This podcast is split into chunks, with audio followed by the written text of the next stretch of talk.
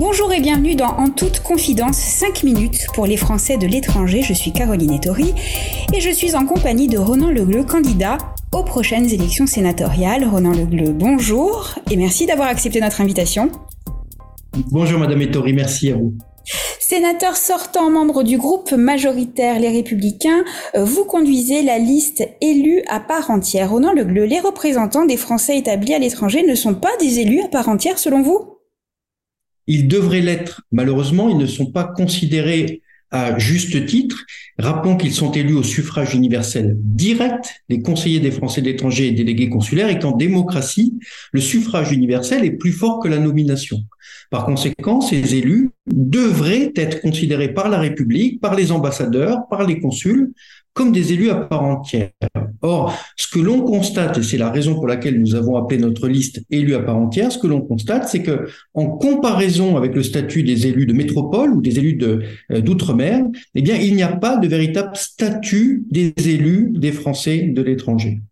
Pendant des mois, nous avons travaillé sur ce sujet avec le groupe d'études Statut rôle et place des Français établis hors de France que je préside au Sénat, qui est composé de 55 sénateurs. Nous avons notamment auditionné l'AFE, l'Assemblée des Français de l'étranger, qui a énormément travaillé sur ce euh, sujet du statut des élus, mais également la DFAE, la Direction des Français à l'étranger. Mais l'audition la plus intéressante, au-delà de ce travail de fond qu'a fait l'AFE et qui est remarquable, c'est l'audition de l'AMF, l'Association des maires de France. Parce que l'AMF édite un statut de l'élu local en France, qui est un document absolument euh, remarquable, qui est qui est vraiment une base de travail essentielle. Et ce que nous voulons, c'est qu'il y ait un statut de l'élu local des Français de l'étranger, avec une véritable reconnaissance par la République. Ce n'est pas le cas et c'est vraiment la raison de euh, notre engagement. Nous avons rendu avec ce, là encore, c'est un travail collectif euh, sous ma présidence du euh, groupe d'études Statut rôle et place des Français établis en France. Nous avons rendu 20 propositions au mois de février et par exemple, la première d'entre elles est déjà adoptée. C'est l'inscription au répertoire national des élus. Donc, vous voyez, ça avance. C'est aussi une demande qui avait été formulée par l'AFE. Et quand le Sénat et l'AFE tirent dans le même sens, vous voyez, la, flèche atteint sa cible. Durant votre mandat, vous avez également porté et soutenu différentes propositions de loi relatives à l'éducation, à la fiscalité ou encore à la santé pour les Français de l'étranger. Pour autant, pensez-vous qu'au Sénat, vos collègues considèrent encore les expatriés comme des privilégiés?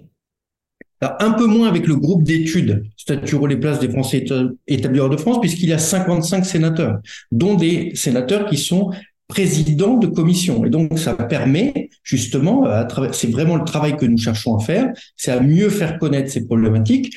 Permettez-moi de rappeler que euh, le 30 juin 2020, quand ma proposition de loi pour créer un fonds d'urgence pour les Français de l'étranger a été en débat au Sénat, notamment pour aider les Français de l'étranger en pleine période de Covid-19, euh, eh bien, ma proposition de loi a été adoptée à l'unanimité.